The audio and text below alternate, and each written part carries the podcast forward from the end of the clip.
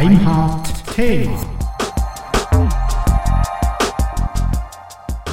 Hallo Grüezi miteinander bei Deimhardt zur zweiten Themensendung. Ja, herzlich willkommen zur zweiten Themensendung. Wir haben eure Kritik zum Anlass genommen, eine Sendung zur Verschlüsselung in der Praxis zu machen. Jawohl, äh, das war für mich nicht Kritik, sondern eine Aufforderung. Aber ja, positiv, konstruktive Kritik. Genau. Sind wir uns einig? Absolut. Ja, und das wollen wir jetzt auch gleich tun in dieser zweiten Themensendung zur Verschlüsselung und zwar ein bisschen erzählen, wie wir die Verschlüsselung erleben und vor allem, wofür wir sie einsetzen. Das sind so die Ziele dieser äh, Minuten, die wir da jetzt verbringen wollen. Ähm, meine Erfahrung, so wenn ich da mal anfangen darf, Dirk. Nein. Gut, bitte. Nein, leg los. Ähm, ich nutze äh, sehr gerne GnuPG, um äh, Mails zu verschlüsseln. Ich habe da aber eine sehr große Herausforderung, nämlich dass meine Gegenübers das oft nicht tun bzw. damit nicht klarkommen. Es ist nach wie vor eine recht komplexe, komplizierte Angelegenheit, leider.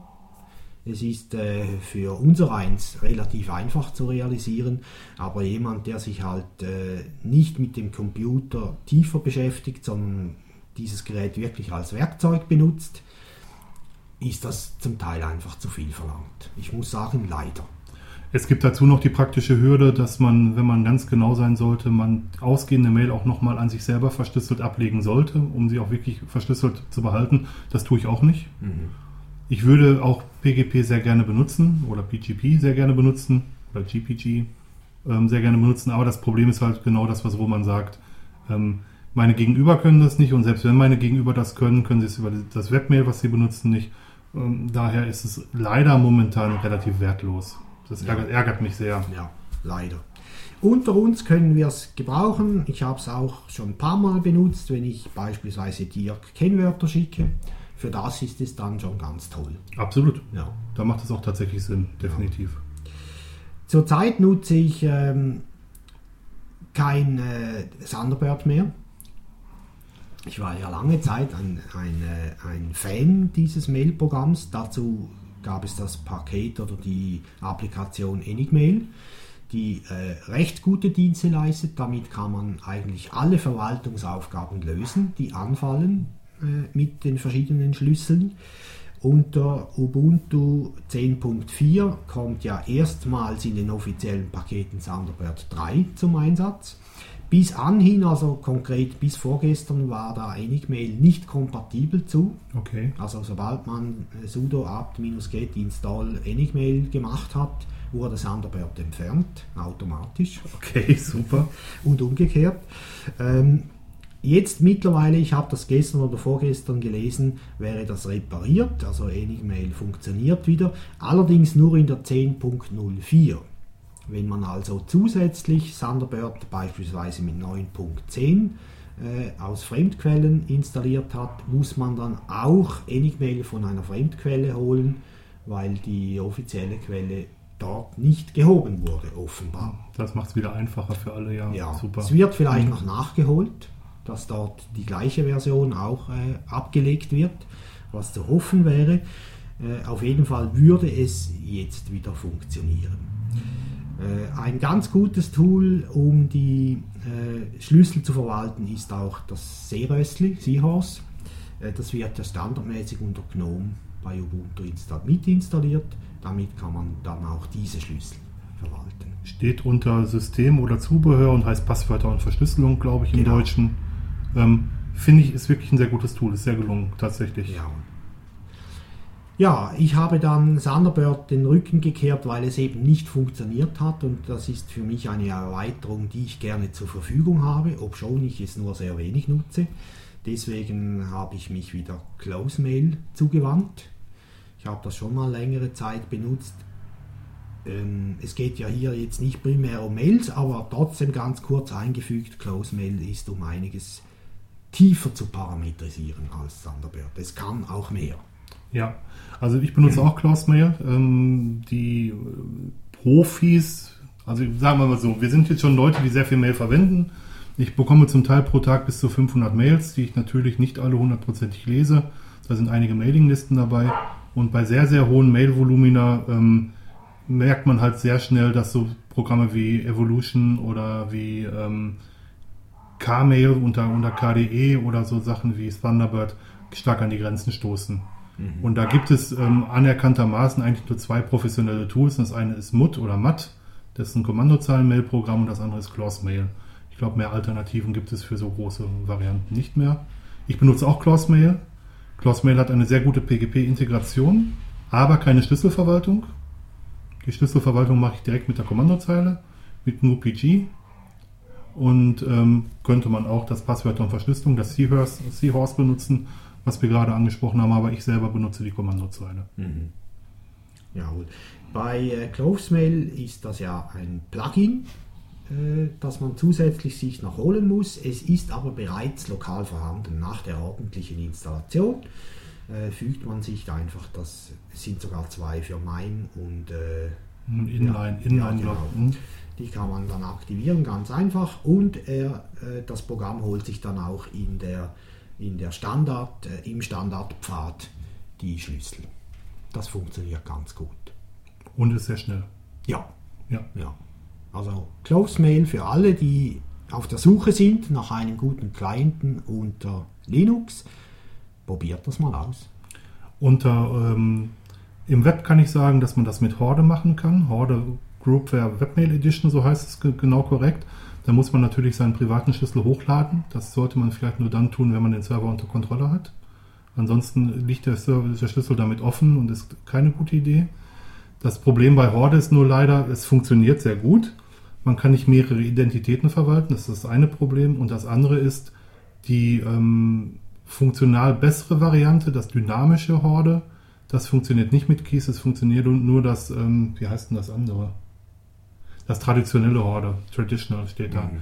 Das funktioniert mit, mit PGP zusammen. Von mhm. daher, es geht, aber es geht halt nicht so toll. Ich, meines Wissens nach ist Horde der einzige Webmailer, der es kann. Ähm, damit nutze ich es auch, um Signaturen zu überprüfen tatsächlich.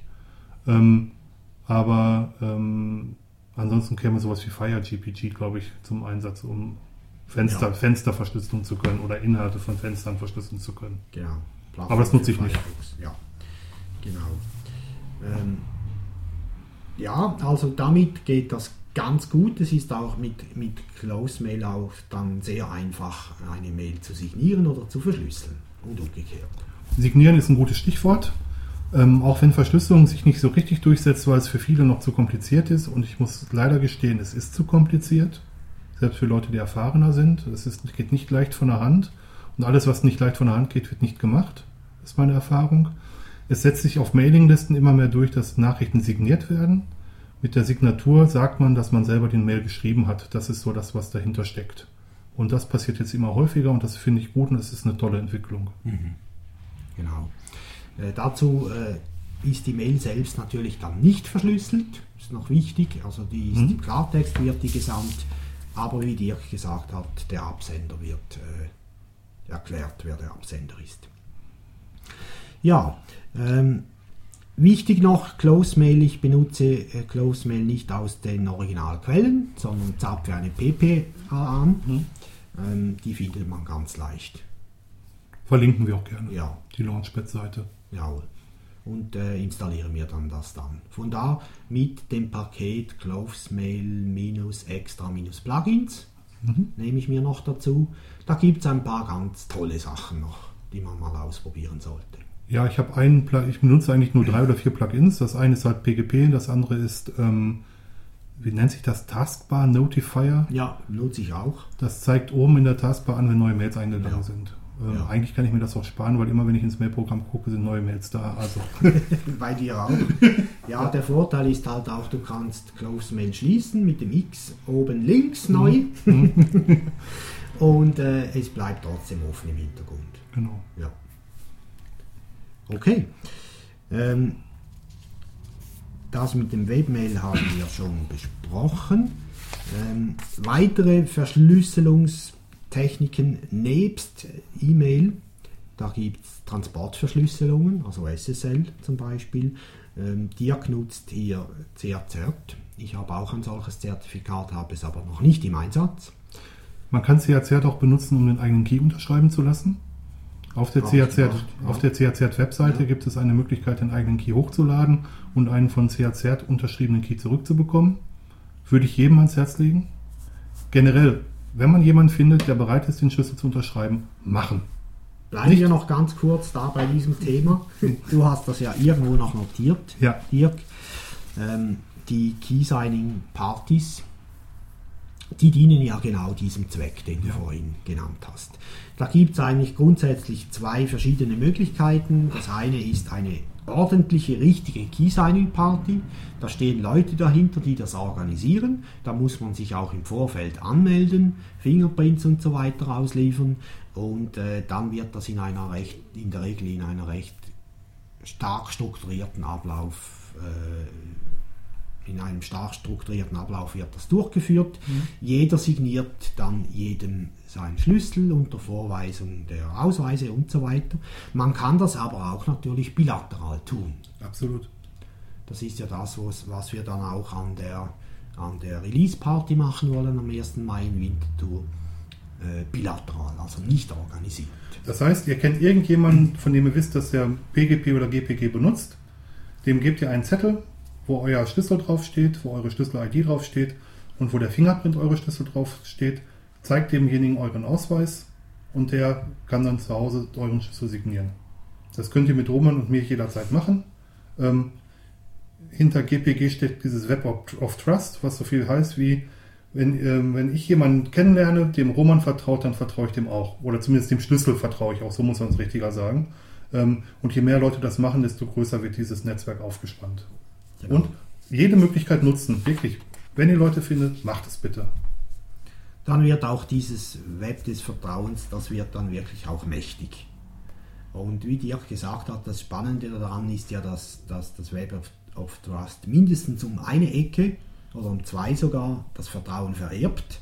Und das ist dann der große Nutzen. Ich glaube, wenn es über zwei Ecken geht, dann müssen mehr Leute dem glauben. Ähm, ich ich habe die genauen Zahlen nicht im Kopf, mhm. aber ähm, man kann sich mit, mit GPG ausgeben lassen, wie sehr man einem Fremdschlüssel vertraut und dann kriegt man auch die Ecken raus, ja. über die man dem, dem vertraut. Genau. genau. Ja, also können wir nur auffordern, tut das. Ähm, das gleiche Prinzip vom Web of Trust äh, steht ja auch bei CRCert. Das ist ja eine, ja, man kann sagen, eine freie Zertifizierungsstelle, ja. also keine kommerzielle. Es gibt ja kommerzielle äh, Zertifizierungsstellen, die äh, SSL-Zertifikate ausstellen dürfen. Die werden auch kontrolliert. Die haben äh, eine spezielle, äh, wie soll ich jetzt sagen, Autorität, dass mhm. sie das dürfen. Banken akzeptieren die und fast alle Browser haben die fest integriert. Bei CRCert ist das noch nicht der Fall. Das noch steht aber schon sehr lange. Also ja, es ja. kann auch noch sehr lange dauern, bis es dann tatsächlich soweit ist.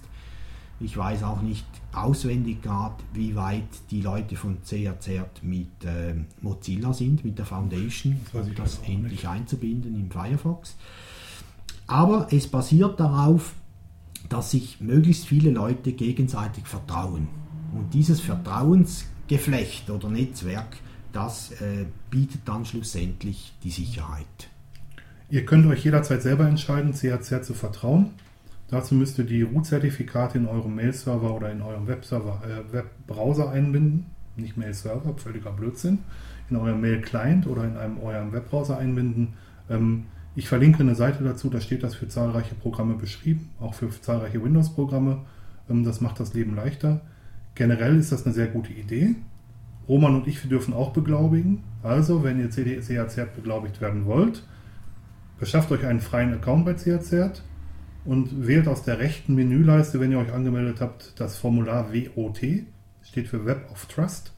Druckt das aus, bringt das mit, zeigt uns beiden zwei amtliche Ausweise, das ist leider die Bedingung, weil wir auch haftbar dafür sind bis zu 700 Euro, falls da was kaputt geht, oder bis zu 700 Dollar, falls, das, falls die Überprüfung schiefgegangen ist und aufgrund dessen Schaden entsteht. Das heißt, wir nehmen es da genau. Ähm, und ihr könnt dann äh, Punkte von uns bekommen. Wenn ihr 100 Punkte bekommen habt insgesamt, dann dürft ihr eine, eine, eine Prüfung machen und könnt so selber zu Beglaubigern werden. Genau. Das ist es im Großen und Ganzen. Roman und ich machen das auch. Und ähm, wie gesagt, wann immer ihr das wollt und uns einen von uns trefft, bitte fragt uns, wir machen das gerne. Dazu gibt es ja dann auch, nebst der Möglichkeit, wie sie Dirk eben beschrieben hat, mit den bilateralen äh, Zusammenkünften auch Partys oder die werden oft auch in Kombination mit Key-Signing-Partys angeboten. Ich bin auch so auf diesem Weg darauf aufmerksam gemacht worden. Eigentlich eine gute Sache. Der Wermutstropfen ist halt, dass CRZ noch nicht in den öffentlichen Zertifikaten aller Browser integriert ist. Was zum Beispiel in einer Bank auch heißen kann, dass ähm, die Proxys das nicht akzeptieren. Das kann es schlimmsten schlimmstenfalls sein. Wenn ihr darauf angewiesen seid, dass ihr darüber erreichbar seid, dann müsst ihr, glaube ich, ich glaube, Start TLS ist eine Zertifikatform, die relativ einfach autorisiert wird und kostenlos ist für ein Jahr. Ähm, und ansonsten seid ihr leider an kommerzielle Zertifikate gebunden.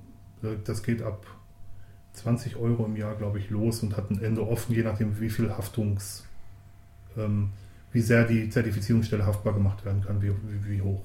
Mhm. Ich glaube, das ist der Hintergrund. Genau. CAZ ist sehr häufig auch auf äh, Veranstaltungen vertreten. Auf jeder Open Expo gibt es einen CAZ-Stand, soweit ich weiß. Auf der CeBIT gibt es einen CAZ-Stand. Auf jeder anderen Open Source Veranstaltung gibt es einen CAZ-Stand.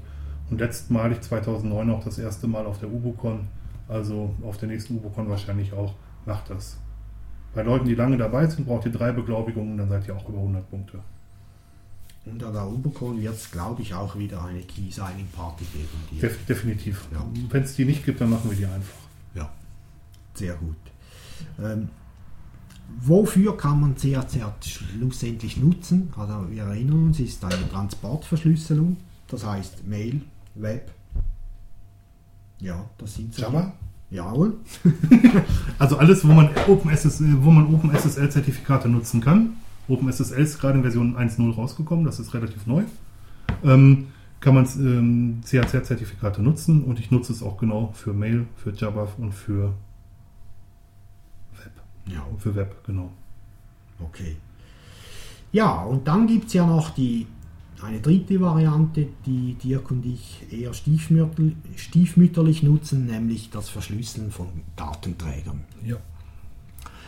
Hm, ich nutze die Verschlüsselung von Datenträgern auf einem Rechner praktisch überhaupt nicht.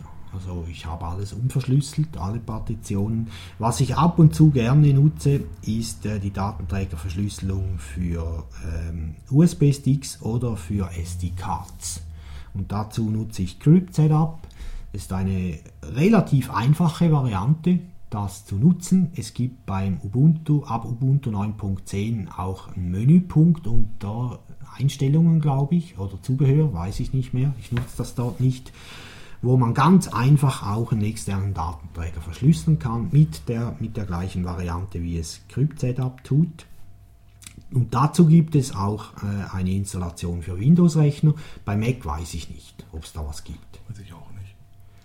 Ich möchte hier nochmal sagen, dass man, wenn man Verschlüsselung nutzt, dass man da wirklich und unbedingt darauf achten sollte, dass das Open-Source-Lösungen sind.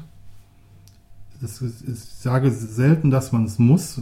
Jetzt sage ich, dass es muss, weil ansonsten könnt ihr nicht sicher sein, dass da nicht Hintertüren eingebaut sind. Ähm, jede Verschlüsselung ist nur so gut wie der Algorithmus, der dahinter steckt. Und bei Open Source ist sichergestellt, relativ sichergestellt, dass sich Leute diesen Algorithmus angucken. Ich benutze, das muss ich jetzt zu meinem Leidwesen gestehen, gar keine Datenträgerverschlüsselung, weil ich zum einen gar keine Datenträger mehr benutze. Also ich benutze weder USB-Sticks noch sonst was. Ich habe fast alles übers Internet verfügbar. Und auf dem ähm, großen Notebook, das steht nur hier zu Hause, da nutze ich es nicht. Und auf dem kleinen, was ich mit mir rumtrage, nutze ich es nicht, weil es dadurch zu langsam wird. Ja, das ist inkonsequent. Aber ähm, ja, so ist es. Mhm. Geht mir etwa ähnlich. Wobei ich noch ab und zu SD-Cards nutze und sobald die außer Haus gehen, äh, wenn ich Daten mittrage für mich, dann verschlüssel ich die. Ist auch wirklich ganz einfach. Es braucht wirklich nur das Paket Crypt Setup äh, und wenn man den, die SD-Card äh, einwirft, kommt auch sogleich dann der Prompt, der um das Kennwort bittet und dann wird die Karte gemountet. Wenn man das richtige Kennwort weiß. Gut. Das wollte ich mir immer noch mal anschauen. Ist also wirklich einfach gemacht. und hat auch mit großer Sicherheit kein Hintertor. Und ein Windows-Client, hast du gesagt. Ja. Ja, das macht es dann vielleicht nochmal sinnvoll für den Datenträgeraustausch Ja, zwischen verschiedenen. Genau, ist aber unter Windows noch komplex, glaube ich. Ich habe es mir nicht genau angesehen, aber Ich das How-To war ziemlich lang. Ähm, zu den Webserver-Zertifikaten muss ich nochmal sagen, weshalb ich auch keine Datenträger nutze. Ich habe auf meinem Webserver ein WebDAV-Verzeichnis. Damit kann ich über ähm, zum Beispiel die Webfolder von, von, vom Internet Explorer auf, auf die Daten zugreifen. Und ich kann mit jedem Linux sowieso darauf zugreifen. Ich kann übers Web darauf zugreifen. Und der Datentransfer in diesen WebDAV-Ordner ist verschlüsselt. Damit ähm, mit meinem eigenen Zertifikat, damit kann ich mir auch relativ sicher sein, dass da niemand zuhört. Ihr hört, dass ich mich um sicher rumdrücke. Ähm, es gibt keine hundertprozentige Sicherheit, es gibt immer noch relative Sicherheit. Und das muss man sich klar machen. Also wenn es wirklich ähm, kritische, wirklich, wirklich, wirklich, wirklich kritische Sachen sind, dann geht nichts darum, wirklich einen Meter Beton zwischen Netzwerkkabel und Netzwerksteckdose zu haben. Sicherer wird es dann nicht mehr. Sie wie bei einem Haus, irgendwo braucht es eine Türe. Ja, ja, definitiv. Ist einfach so. Ja, es gibt ja dann noch den, den recht großen Bereich SSH, den haben wir schon mehrfach auch angesprochen bei, bei Deinhard, müssen wir auch nicht mehr so groß drauf eingehen, aber da, das wird ja auch verschlüsselt. Ich muss noch mal eins sagen, was ich gerade vergessen habe. Bei WebDAV, ich benutze Xmarks als Bookmark-Synchronisierer für Firefox und der kommuniziert mit meinem privaten WebDAV-Verzeichnis und legt da seine Bookmarks und zum Teil auch Passwörter ab. Die Passwörter sind auch nochmal verschlüsselt abgelegt. Ähm, das würde ich nicht mit einem fremden Dienst machen. Ich möchte nicht alles, was ich habe, über fremde Dienste. Das haben wir schon länger mal besprochen haben. Das läuft halt mit einem äh, Plugin von Xmarks auf meinem privaten Server. Ja, SSH benutzen wir relativ häufig. Das ist meine, mein präferierter Weg, Dateien von System zu System zu übertragen. Ich mache da manchmal noch AirSync drüber. Gerade wenn ich viele kleine Dateien habe, kann ich dann jederzeit den Kopiervorgang unterbrechen und später wieder aufsetzen. Das wird über SSH getunnelt auf dem Zielsystem abgelegt. Ja. Ja, und dann gibt es ja noch eine Variante, Dirk, die du hier noch notiert hast, wenn wir wieder zurückkommen auf GNU-PG mit, im Zusammenhang mit Backups. Ja. Wir haben einen Root-Server. Ähm, ein Bestandteil dieses Root-Servers ist ein, ähm, nein, ich muss anders anfangen. Im Leistungsangebot des Root-Servers ist ein FTP-Server enthalten, auf dem man Backups ablegen kann. Dort haben wir 100 GB Platz. Da das ein öffentlicher Server ist, der nicht in eigener Hand ist äh, und meine privaten Daten darauf abgelegt werden sollen, werden diese Daten verschlüsselt. Dazu haben wir auf dem Root-Server einen, ähm, einen Key für einen Schlüssel für, für den Root-User ähm, erzeugt, was relativ leicht geht über die Kommandozeile. Und jedes Backup, bevor es übertragen wird, wird mit GPG verschlüsselt. Also GPG kann auch Dateien verschlüsseln. verschlüsseln. Das ist so der, ähm, die Botschaft dahinter. Und das sollte man auch machen, wenn man seine fremden Daten nutzt. Wenn man zum Beispiel Dropbox nutzt, um Backups zu machen, ähm, gute Gelegenheit, aber bitte bei kritischen Daten immer nur verschlüsselt. Ob es ein Crypt-Setup ist oder ähm, eine GPG-verschlüsselte Datei, egal, Hauptsache verschlüsselt. Genau. Äh, man könnte auch äh, Transportverschlüsselung machen, theoretisch mit GPG, aber das ist ganz umständlich. Uh, das wusste ich gar nicht. Ja, Da habe ich doch heute wieder was gelernt. ja ähm, die wichtigsten Sachen habe ich, haben wir, glaube ich. Es ging auch darum äh, zu berichten, was wir nutzen. Wenn es jetzt äh, Möglichkeiten gibt, die wir nicht kennen oder von denen ihr denkt, wir würden sie nicht kennen, schreibt die uns. Her damit. Ich habe noch einen Bonus. Ja, Und zwar ist okay. der, der Bonus Jabba. Ich benutze auch äh, SSL, um zu meinem Jabba-Server zu, äh, zu, zu verbinden. Es ist nun so, dass man über Jabba auch GPG verschlüsseln kann. Das heißt, wenn, mein, äh, wenn ich den Schlüssel des Gegenübers habe, dann verschlüssel ich den Datenstrom tatsächlich über GPG zu ihm. Weil ähm, man muss sich das auch bei Webservern vorstellen. Das heißt immer nur, wenn ich verschlüsselte Verbindungen benutze, dass ich die Verbindung von meinem lokalen Rechner zu meinem Server verschlüssele. Dahinter, was dahinter kommt, ist unverschlüsselt. Das heißt, wenn ich jetzt schaffe, die Mail zu verschlüsseln, dann kann das auch keiner im Internet über einen unverschlüsselten Kanal lesen. Bei Java genau das gleiche. Wenn ich darüber es schaffe, äh, verschlüsselte Nachrichten zu versenden über Java, wenn es dann hinterher unverschlüsselt weitergeht, dann kann auch das niemand lesen. Und, selbst, und dann wird es auch spannend, mal so einen Google-Dienst zu benutzen, wenn man es unbedingt möchte, weil wenn man GPG-Verschlüsselung über, über Google Talk macht, dann kann Google einfach nicht mitlesen. Das haben die natürlich nicht so gerne, aber sie können es auch nicht verhindern. Ja, dann müssen Sie halt ein bisschen Fantasie haben bei der Werbung, die Sie dazu einblenden wollten. Zum Beispiel, genau. Ja, das waren so unsere Eindrücke, wie wir damit umgehen. Wie gesagt, bei Ideen bringt die her. Ja, das war die zweite Themensendung. Wir hören uns wohl oder hoffentlich bald wieder. Ja, mal gespannt, wann wir die ausstrahlen. Ausstrahlen werden, wohlgemerkt. Also, wenn wir die zum Download bereitstellen. Ja, danke Ja. fürs Zuhören. Danke. Tschüss zusammen. Tschüss.